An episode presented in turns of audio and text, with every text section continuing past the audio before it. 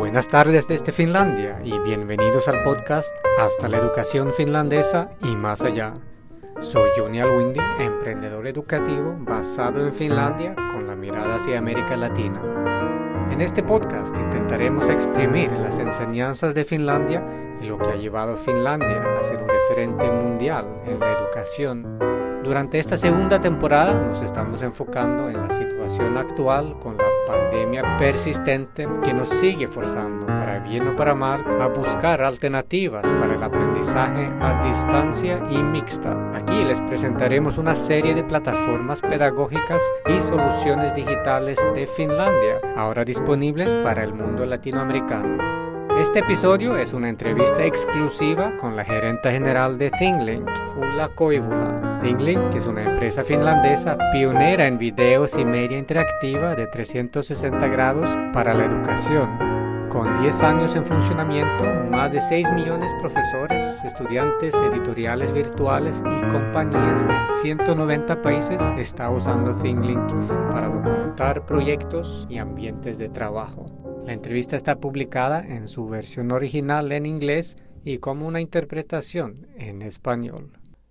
Hi Ulla, you are the founder and CEO of ThingLink, the company that I think pioneered video and 360 degrees interactive media for schools about 10 years ago, and you have now over 6 million teachers, students, online publishers, and businesses in 190 countries using ThingLink to document projects, nature, technology, and uh, work environments. Welcome to the podcast. Thank you very much, Yoni, for the invitation. I, it's great to be here. So it's really great to connect with you also again, and I'm particularly excited about this interview since I followed ThingLink's journey quite closely for many years as we share similar interests around video and storytelling. And we talked latest briefly back in January in London during the Bett show, and a lot of things have happened since, much due to the global pandemic. But before we go into this year's main events, uh, please tell us a little about yourself and what you used to do before founding ThingLink, and how was ThingLink as a solution created? Absolutely. Well, I would start that I, I was um, born and raised in Finland. And uh, I, like, from when I was small, I was always interested in learning about the world through the physical objects or things around us. And I remember, so I'd, I'd say like that's probably one of the characteristics that kind of like carries on to the idea of ThingLink that I spend a lot of time in my uh, grandparents' place, where I, by the way, live right now. I relocated to to to Finland from the U.S. just a couple of months ago, but I spent a lot of time here in my childhood, and I remember I really loved exploring the the attic and you know like bringing down downstairs some some things like hey what is this? And who who owned this? And you know where did this come from? And so that's kind of like my childhood landscape is very free education growing you know on the countryside in finland. Then later on i got interested i went to business school i studied product development and how technology comes together you know throughout the collaboration of various disciplines and i have like soft spot for trying to come up with new ideas and make them work. And so i've been always interested in like how you you know make ideas into reality. So i studied product development.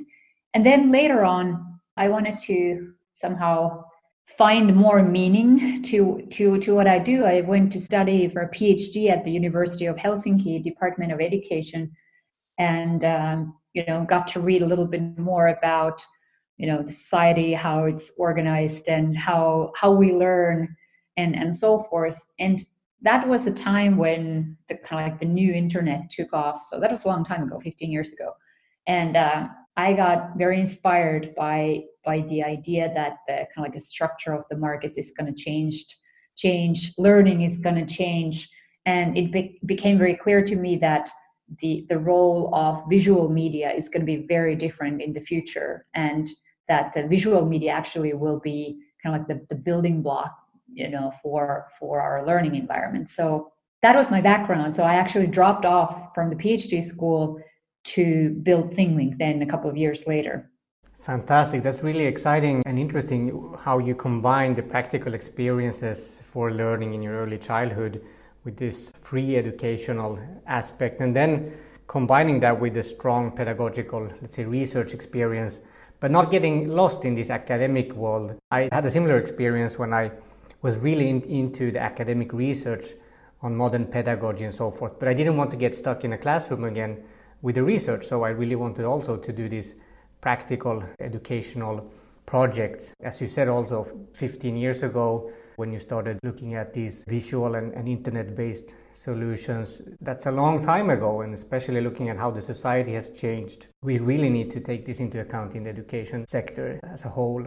Over these years, how has the original idea for ThingLink changed, or is it still the same original idea in, in what you're offering today?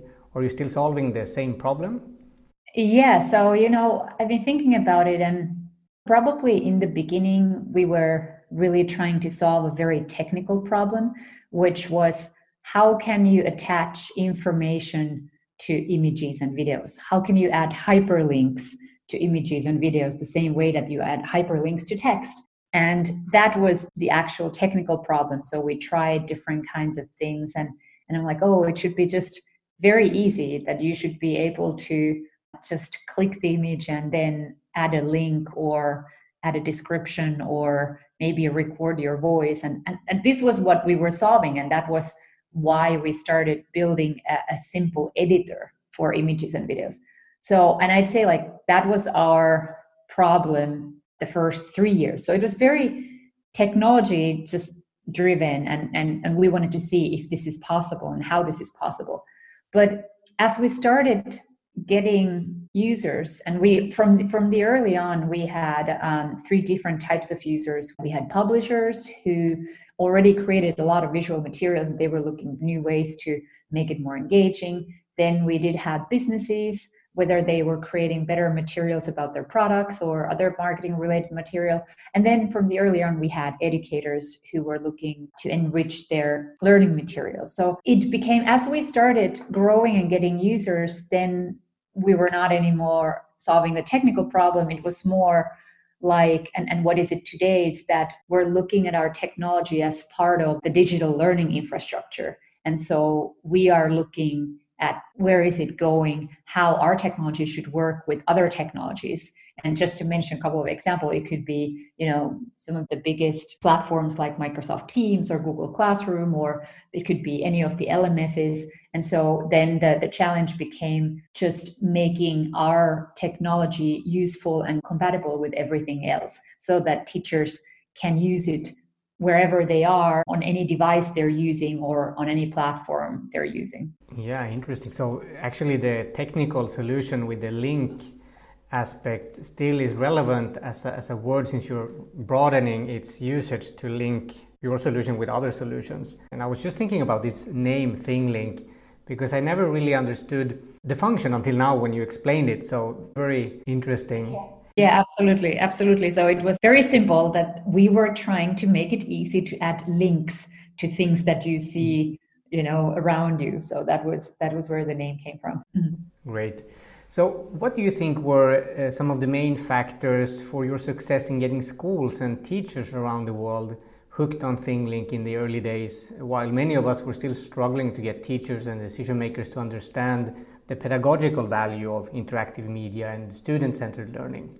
I think that one of the reasons why teachers wanted to try it out in the first stage was they were looking uh, tools that they could use to generate or, or create more engaging and visual learning materials. And learning so far has been quite much text based um, before YouTube came along. And then, of course, the role of video has grown a lot. But in, I'd say maybe, was it five years ago, 2000, 2014, so a little bit more than five years ago, for example, the Finnish curriculum changed and they introduced these kind of like uh, transversal competencies which go beyond any individual subject. And among those competencies were, for example, the ability to understand and produce text using multiple forms of media. So as, as the, the new forms of media started becoming more common, so also the curriculum requirement started changing in several countries. And so we understood that text is not only written text, text can also be visual, it can be auditive. And so students need to be fluent in in operating in all these for, new forms of media. So I think that's that's one of the original reasons why teachers started looking uh, into new tools and seeing like, okay, so if I can if I can create learning materials, I can send my students a graph or an image of, let's say, like a, a, poster of their home assignments. And I can add links as resources. I can record my own instructions as my own voice.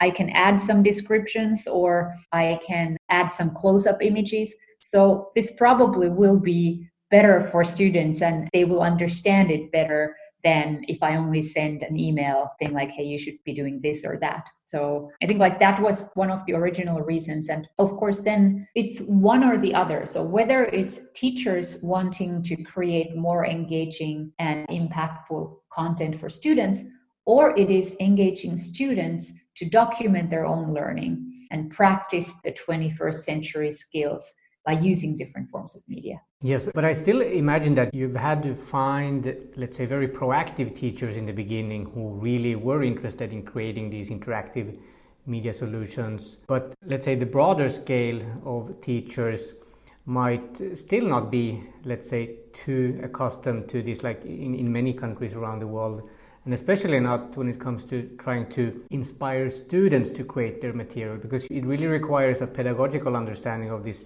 student centered approach. Absolutely. And it is very bottom up. You're very right about that. It's first it's the early adopters.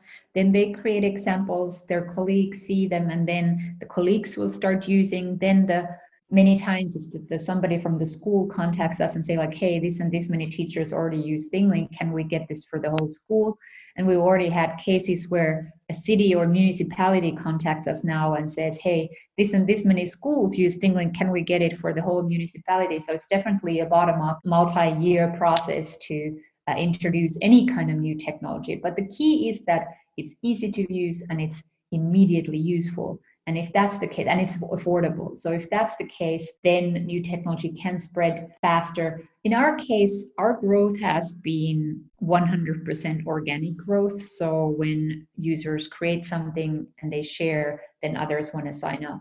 And but but it is it is a, it's definitely a long long process at the moment. And I think like this is also the case in, for example, areas like Latin America. We have an increasing number of individual teachers starting to use ThingLink. So what we want to do now is that we want to create a community and invite those people to share what they've done and discuss. And then, you know, maybe we can start partnering then with schools or entire regions. Yeah, fantastic. Yeah, you really found a good secret to make this organic growth happen through this very nice, let's say, transitional solution, having very sophisticated and modern media oriented solution combined with this very easy to understand visual text like solution that teachers could adopt quickly and share and build on this organic growth. And to build on that, you recently, only this year actually, in 2020, maybe on a larger scale, launched a new ThingLink course in the Microsoft Education Center called creating visual learning materials with the aim to help educators learn how to create visual learning materials to engage their students and keep school communities connected. With Edvisto, that focuses on students' creation of their own visual learning material basically only, we faced the challenge that teachers weren't really ready to adopt this approach, much due to the lack of understanding of the highly student centered creative approach that we had. But I really believe that this course is exactly what teachers need on a larger scale to be able to take the leap towards applying modern digital pedagogies. Could you tell us more about this course in specific and the real benefits on large scale to teachers around the world? Absolutely. And you're right that it is a second phase. In adopting new technology first teachers need to be comfortable with right? And also we come to see that there's really nothing more important than teacher training in the first place that you can't just go and drop something new in a classroom and say that use it but you got to be you know walk through walk with them and be there to answer their questions and show how. And by the way that's also a process that we're constantly learning about. Like when we update something on our platform and create new features we're thinking thinking, oh, how does this change the creation process? How does this change the work in the classroom? How should teacher organize the work with students? And typically how it goes. And also like this course is really focused on showing teachers first how you can create easily visual learning materials. So this course doesn't even focus on the second stage of necessarily of how you work with students. It's just making it's a beginner level course that makes teachers feel very comfortable that they can do this. And when they and that's a requirement for the next step. When they can do it then they can share for example some of these materials with students or invite students to contribute. And one very common way or a popular project would be kind of like student centered learning project is that teacher might share some images from their local neighborhood for different groups of students. And then students are invited to contribute. There might be one student group that's looking at the history and writing some notes and facts about the history that they want to include in the story. Another group might be recording some narration and adding narration to the story. The third group might be taking video shots and adding those. So then it becomes this creative collaborative project but it's really starts with the teacher always and this course is a good introduction to what you can do. And then we are planning to introduce a second course that's going to focus on the different kind of pedagogical approaches and even lesson plans and ideas what you can do with students. Excellent. I really think that's a fantastic start on a larger scale and with microsoft as a partner you, you are able to reach a very wide audience and the second course as well, I think it would be very highly valuable, especially as it really puts into practice what we already have in the well new curriculum in Finland since already six years now. So, so well, actually in 2016, I think it started taking effect on a teacher level. But really, it's far due these kind of courses. We really need more of this. Even more recently, uh, just yesterday, actually, Microsoft released an article about your collaboration as a Microsoft Education Gold partner highlighting the present back to school challenge with new hybrid learning models required and the need for new ways to make their students return to learning feel as comfortable as possible. Can you tell us more about that and highlight a couple of case studies that were highlighted in the article?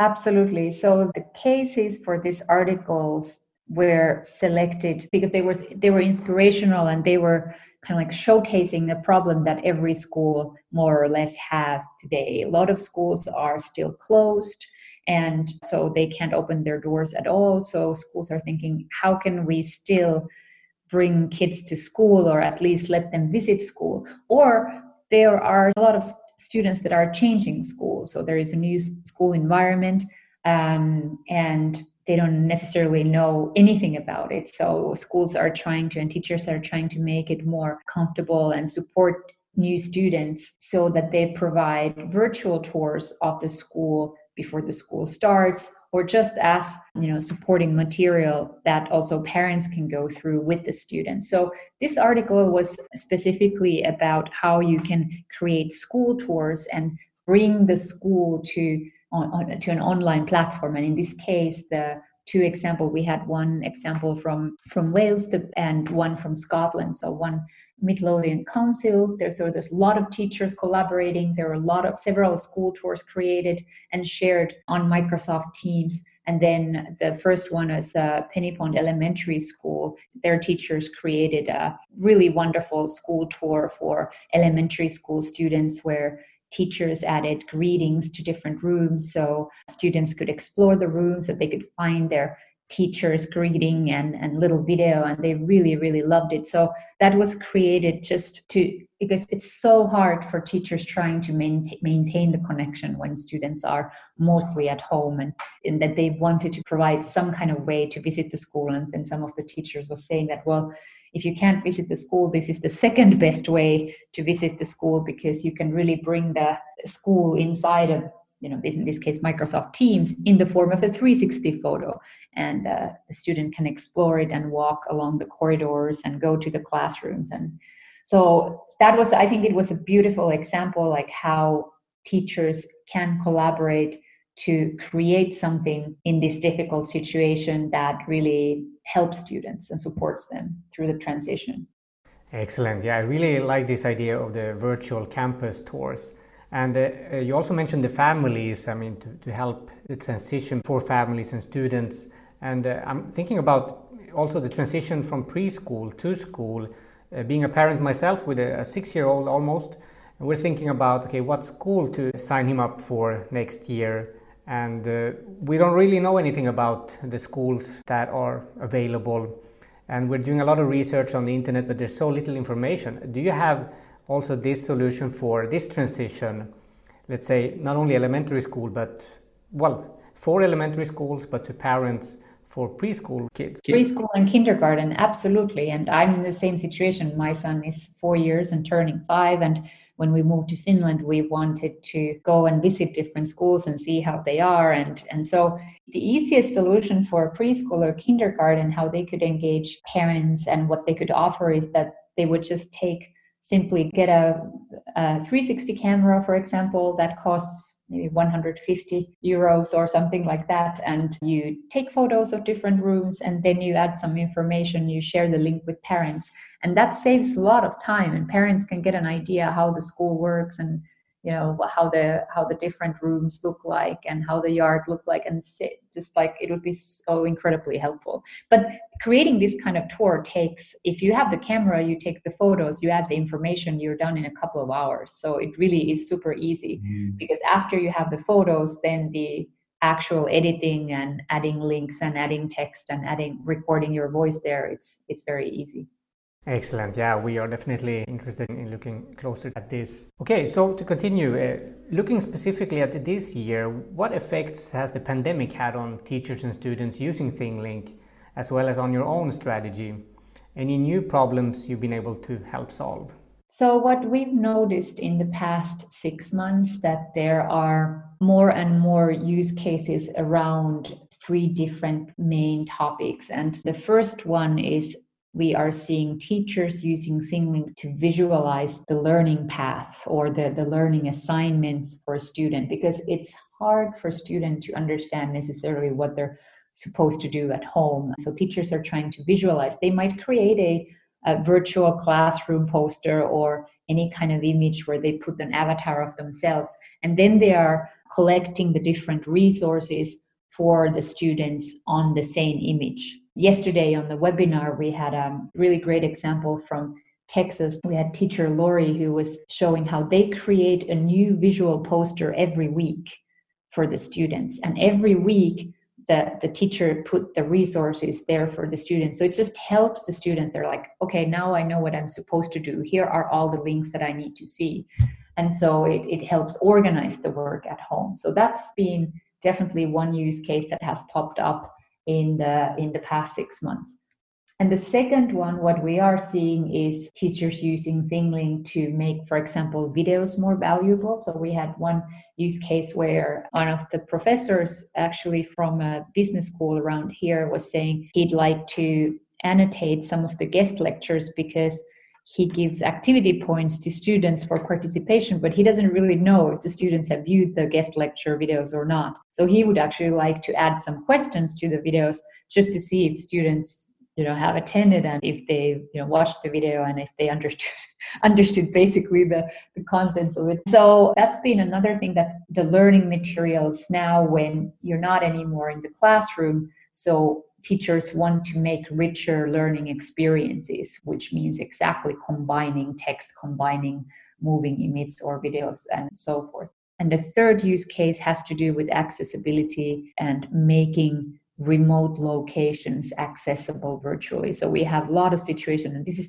this applies especially to technical vocational training, which is really difficult to organize in these circumstances that if campuses are closed, so students can't really attend to lectures, but also they can't really go to the real world environments to to see where, where they're supposed to work in the future. So we are seeing uh, schools creating schools that give technical training they are creating course modules using 360 videos and 360 images so that students could get some kind of idea of the real world context and of course this also works for cultural studies or social studies so it is even if student can't really move very far away from the home they can still visit countries or different regions virtually and so this is definitely the third main use case and then finally what what we're seeing is now, maybe more than ever, it is so important to engage students from the empowerment perspective. So,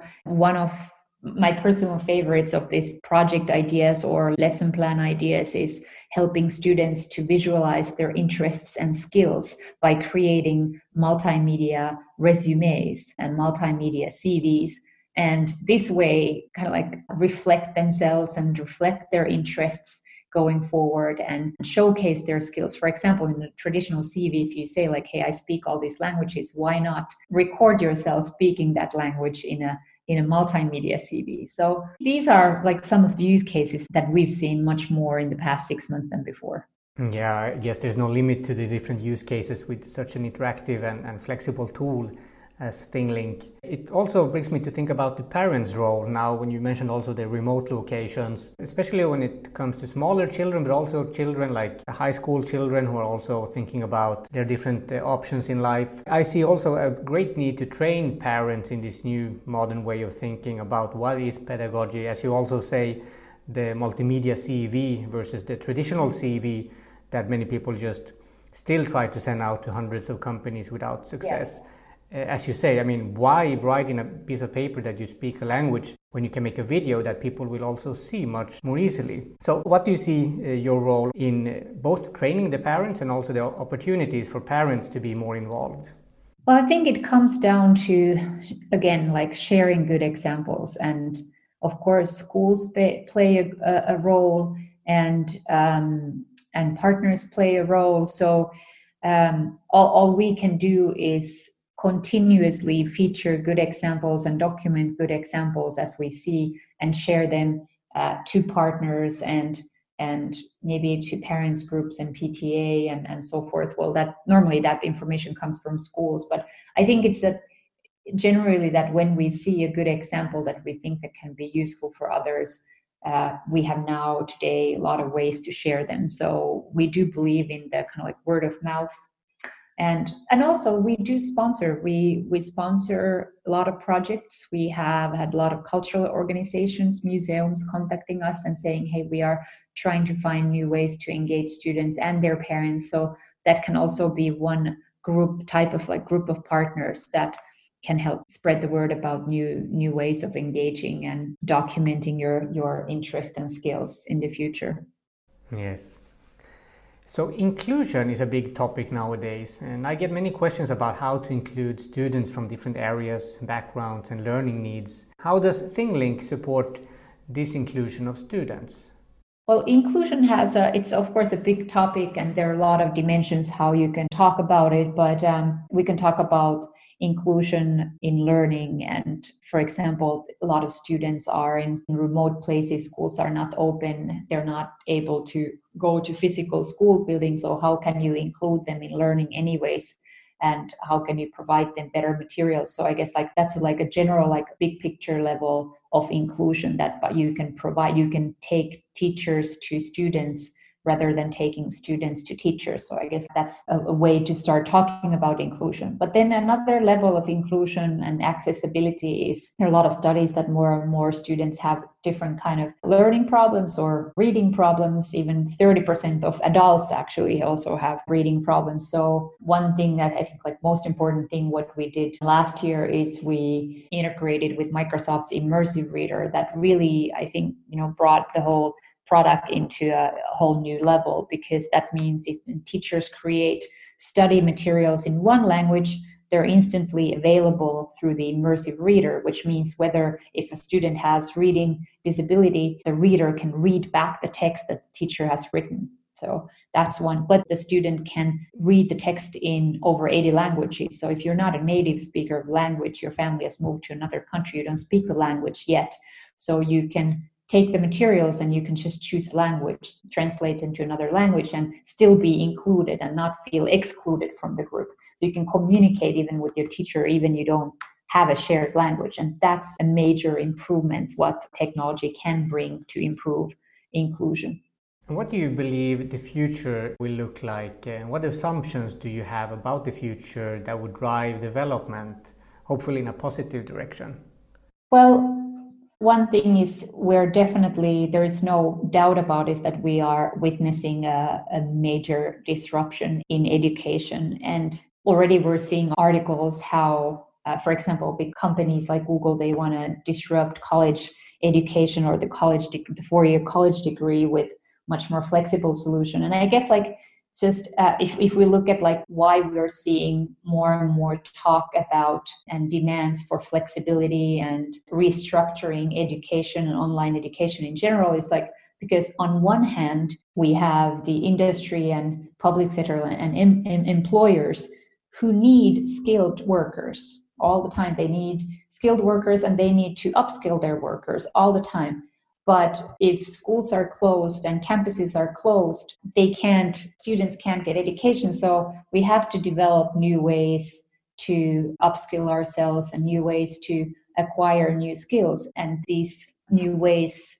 exist online. So I, I, think that's like one of the assumptions that we're making. So and it's also critical for young people because we can't have young people at home not being able to get education and it can depend on a, going to a physical building. So, what we want to do is that we want to be part of developing a solution where any online education provider or any educational content provider could quickly bring also the contextual experience to their course material. So, my vision for ThingLink is that it's an easy way to create these contextual learning experience with smart visual media. And smart visual media meaning that images both contain information but they can also collect information about the, the learning. So just to repeat that i'm thinking that thinglink will be an easy way to create these materials and then embed them on any platform. So if you're already an online course provider but students can't really visit the actual places or real world environment that your course is referring to, you can use ThingLink to bring those real world places to those course materials on any platform. So we are really looking to partner with a lot of content creators and other platforms going forward. Fantastic. Yeah, I really believe in the need for this kind of link. And you're really broadening the meaning of the name of your solution, ThingLink, to really connect and build bridges among different entities. And that will be even more important as we move forward in this digital world. So, before we end, eh, could you summarize your specific offering to the education sector in general, and if there's something specific you'd like to add for the Latin American community? So, we ThingLink is actually free for teachers, and we think this is important so that, as I mentioned before, that teachers first need to feel comfortable with new technology before they can bring it to students. And so, teachers can sign up to ThingLink for free for a free teacher account. That actually is not limited on the editor side at all. So they can create interactive learning materials. They can even create virtual tours. They can even share them. So the only limitation is when they want to start working with students uh, or they want to start creating course modules and collecting data, then they need to upgrade to a classroom account or school account. And so now we just actually yesterday announced that we have a back to school campaign, return to learn back to school campaign. So we are giving classroom accounts and school accounts a 20% discount if you sign up to ThingLink classroom account online at thinglink.com. You can enter RT uh, L2020, return to learn RTL 2020 code and get the discount. Or if your school or your district, your city official, you can email us, for example, at education at thinglink.com and ask a quote for your region. Fantastic. We'll add all this information at the end as well. So fantastic. Anything else you'd like to add? Any final comments or words of encouragement to teachers and decision makers in Latin America, specifically, to try out ThingLink, especially since it's free for teachers?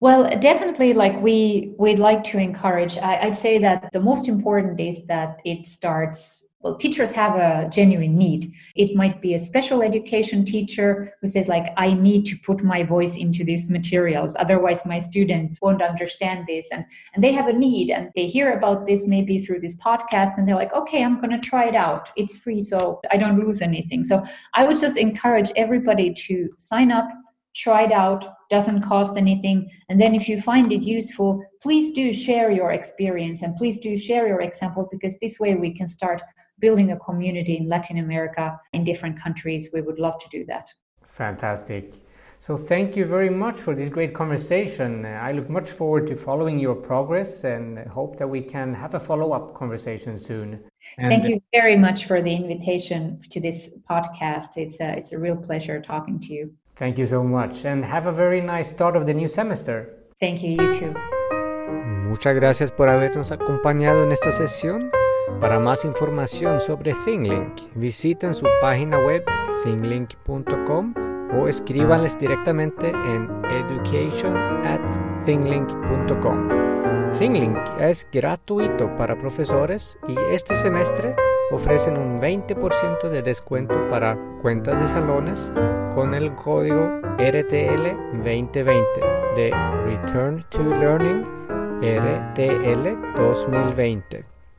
Bienvenidos a poner en prueba esta excelente plataforma de videos y media interactiva de 360 grados para la educación.